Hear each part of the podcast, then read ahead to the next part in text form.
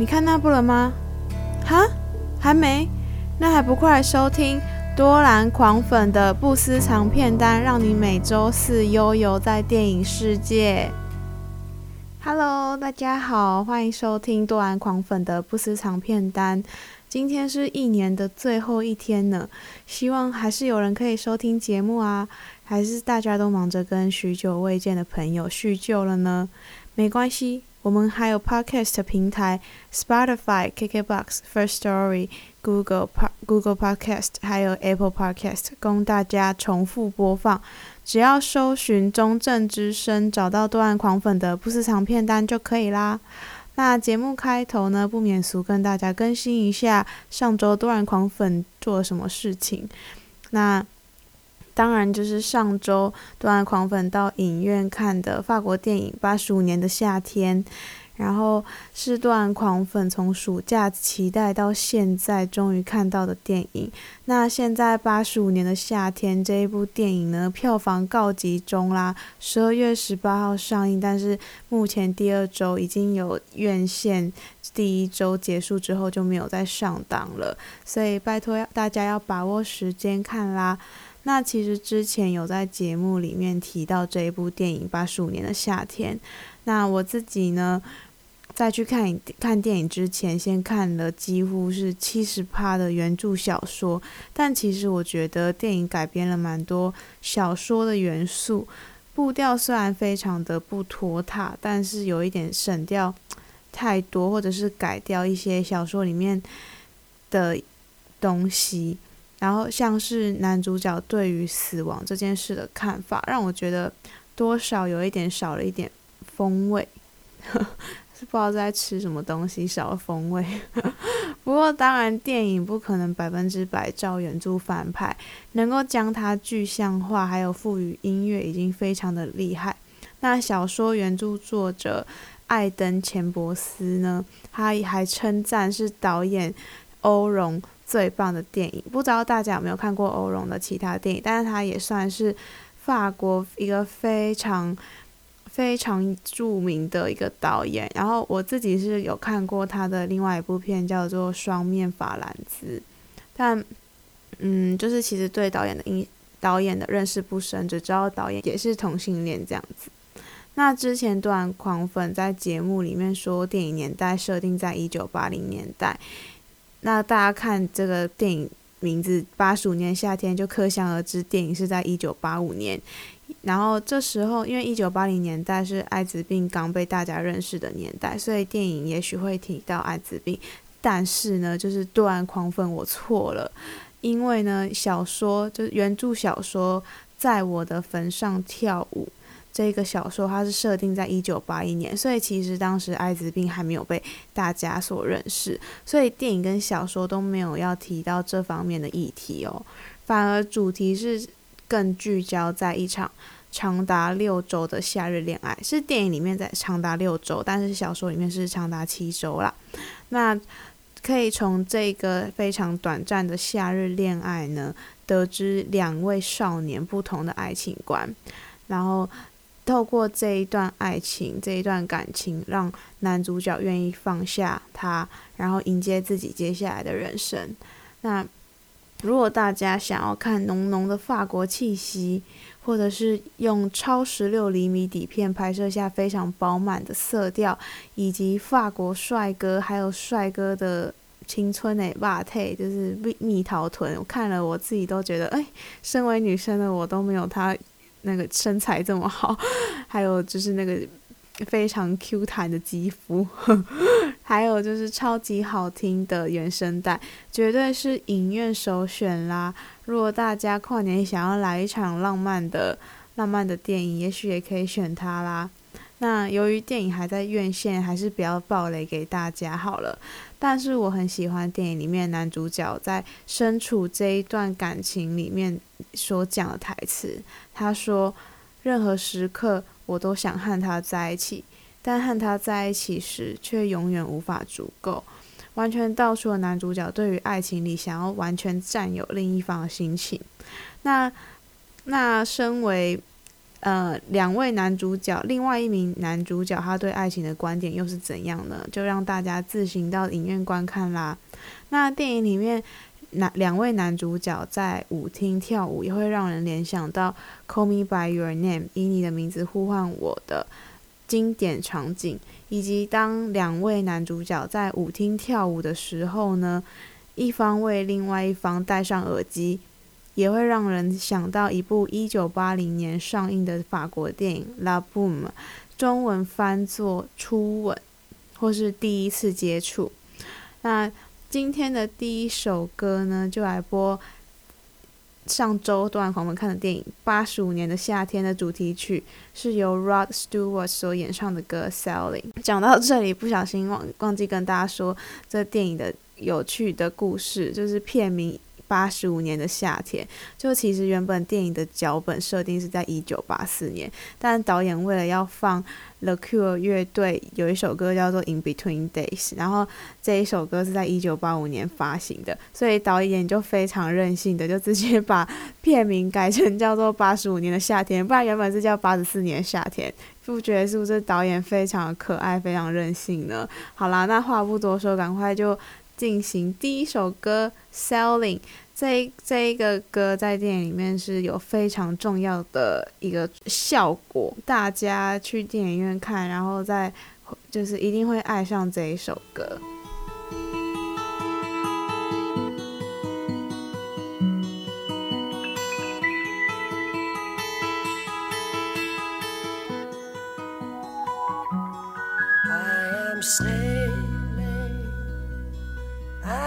Sailing home again across the sea.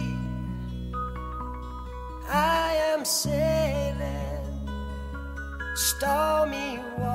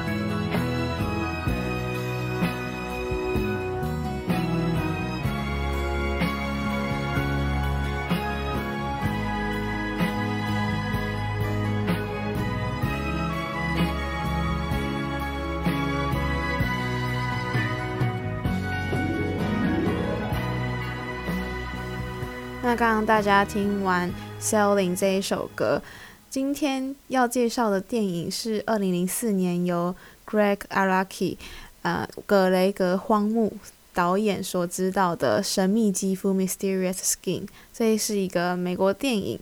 那故事从一九八一年开始讲到讲起，直到一九九一年，中间当然也有历经艾滋病开始被广为人知的时间轴。诶，跟刚刚那个上一个介绍的电影不一样。但但这一部电影就是有提到艾滋病啦。那描述两个男孩 Brian 和 Neil 在幼年遭受一件重大创伤。而面对这个创伤，两人各自用了不同的方式来消化，或者是说从来没有从他们的身上离开过。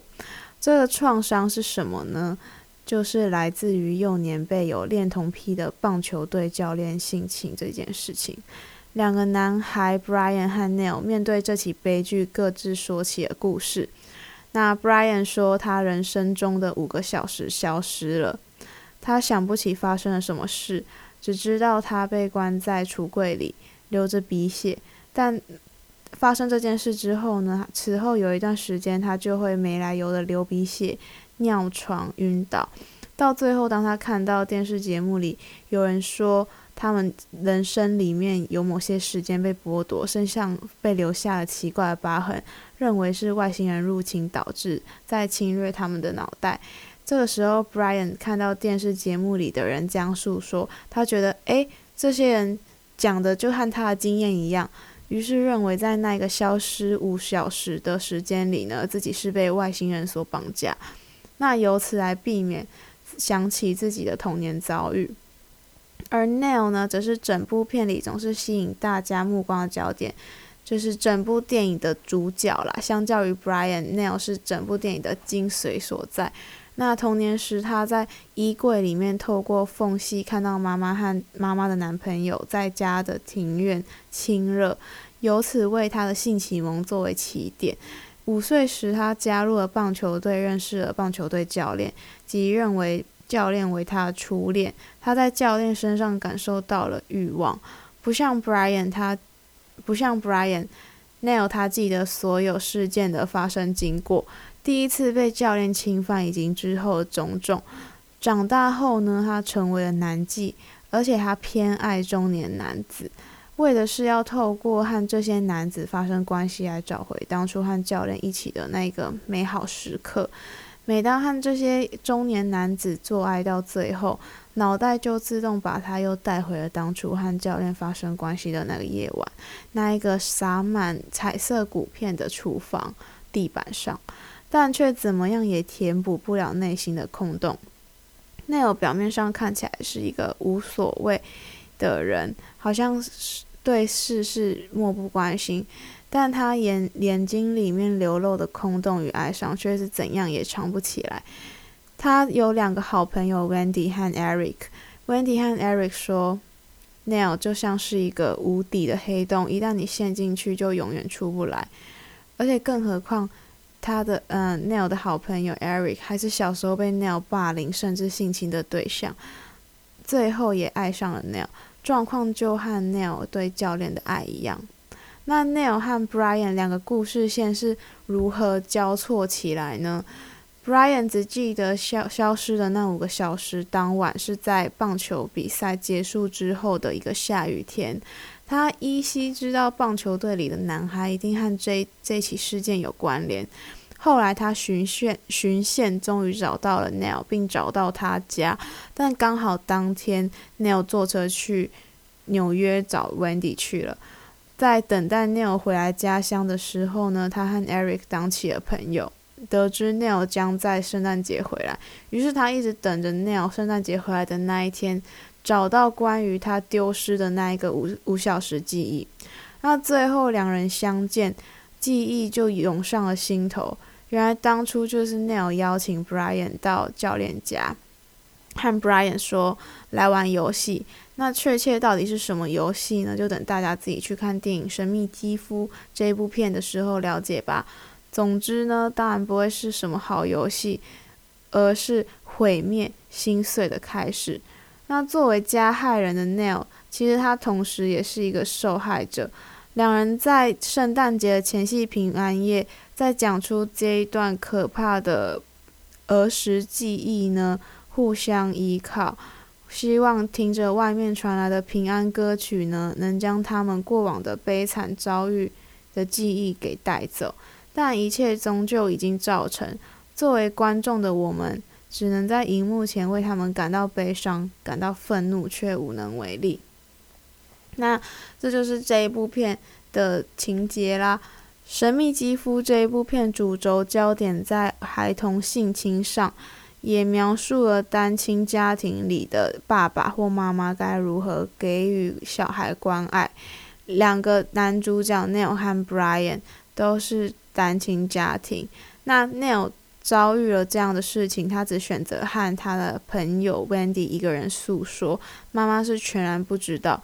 虽然可以看出妈妈对 Neil 的爱，但并不会，但妈妈并不会特别关心 Neil 发生了什么事情，好像比较偏向于注重自身感情的事情。当然，你也可以说，为什么我当一个妈妈就一定要无时无刻的展现对小孩的关心？应该也要有一个身为女人的自，就是拥有自己的独立性这样子。但是呢，只要 Neil 没有表达任何生活周遭的事情，或是外表看不出来有任何异状，妈妈就会放心。所以，其实妈妈具体不知道 Neil 小时候受受受过这样的创伤。那 Brian 呢，相较于 Neil 就是比较不一样。Brian 变成青少年之后呢，父母就离婚了。小时候父母还在一起的时候，父亲似乎也总是缺席。包括事发当时的那一个晚上，长大之后，妈妈对 Brian 的掌控就是和 Neil 的妈妈相反。Neil 的妈妈给予 Neil Neil 是几乎百分之百百分之百的自由，但 Brian 的妈妈则是掌握了 Brian 的一举一动，给予他非常多的保护。那在电影后半段呢，时间轴拉到了一九九一年，也提到艾滋病的议题。当 Neil 去到纽约，仍是作为一个男妓的身份，他遇到了一名顾客，在 Neil 要和他发生性关系的时候，马上给 Neil 一个保险套，显示安全性行为的意识感已经提高了。另外，Neil 在碰到一名明显得艾滋病的顾客呢，而这位顾客则是。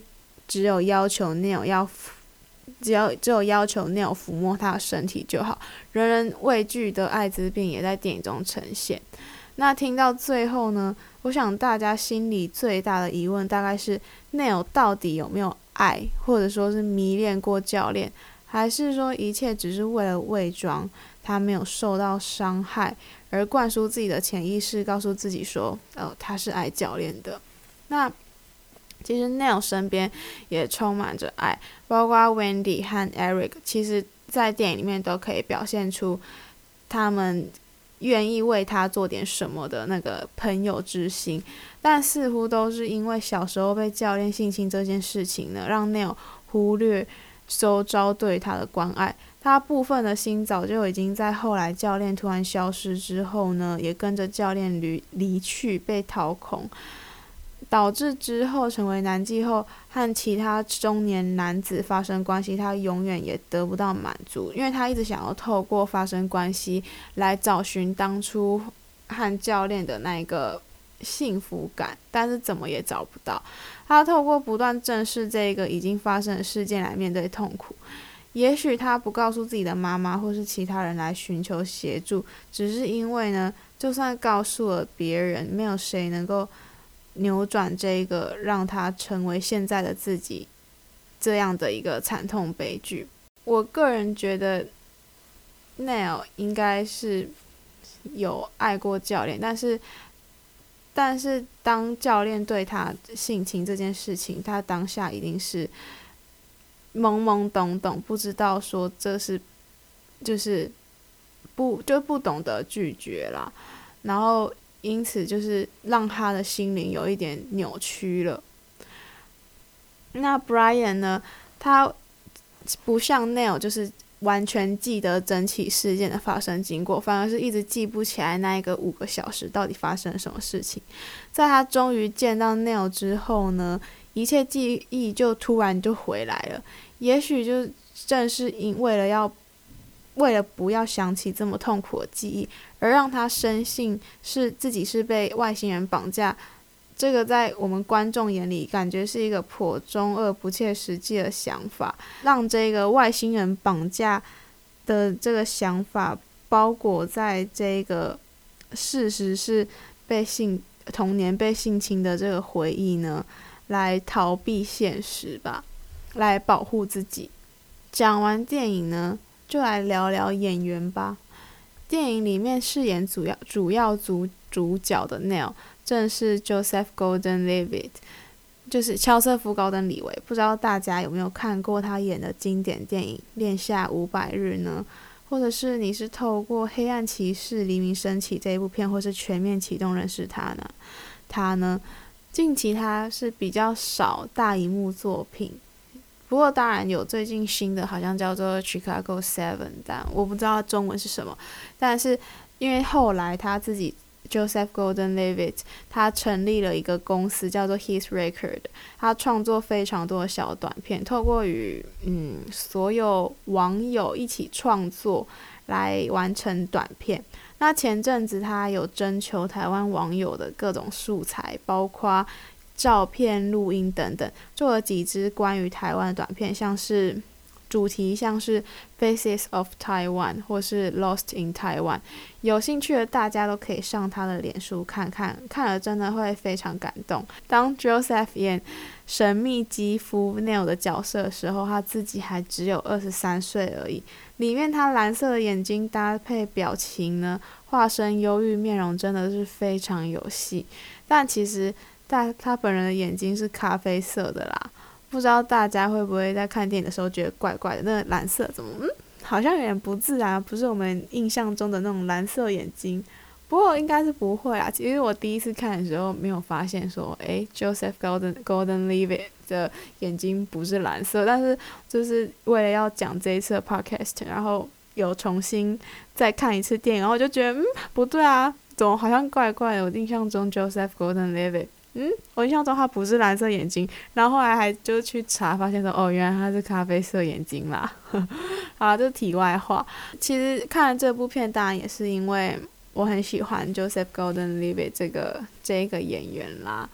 那谈到电影里面的配乐呢，我觉得诗意非常 poetic，就是非常诗意诗现代诗那个诗。我觉得诗意的配乐让整个。电影不断产生的忧伤情绪又不断升华，用讲的就非常抽象，大家去看电影就会知道，就是一些没有没有歌词的音乐，但是你在听的时候会觉得，嗯，真的搭配得很好。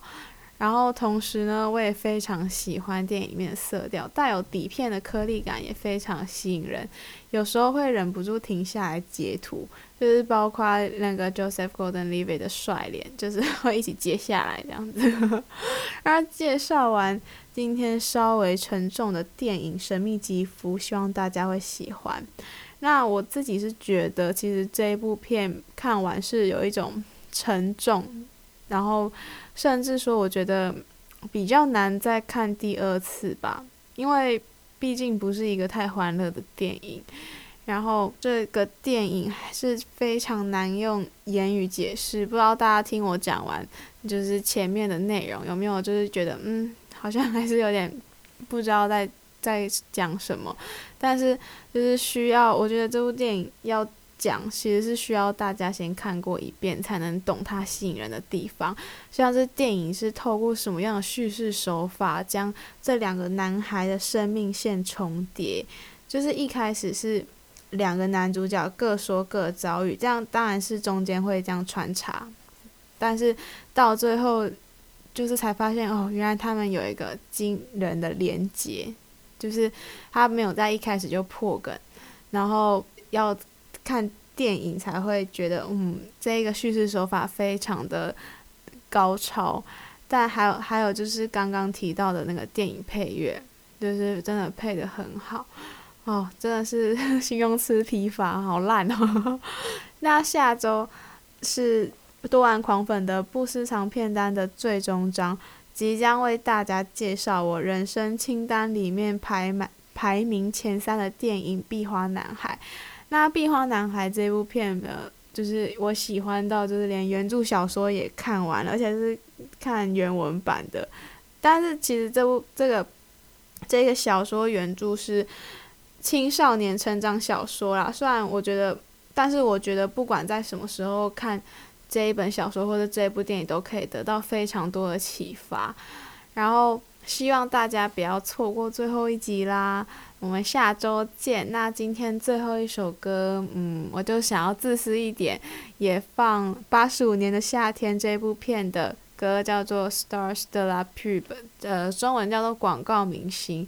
但，嗯、但其实不知道里面的歌词意思也没关系，但就是一个蛮欢乐的一个一首歌，那就送给大家啦。我们下周见。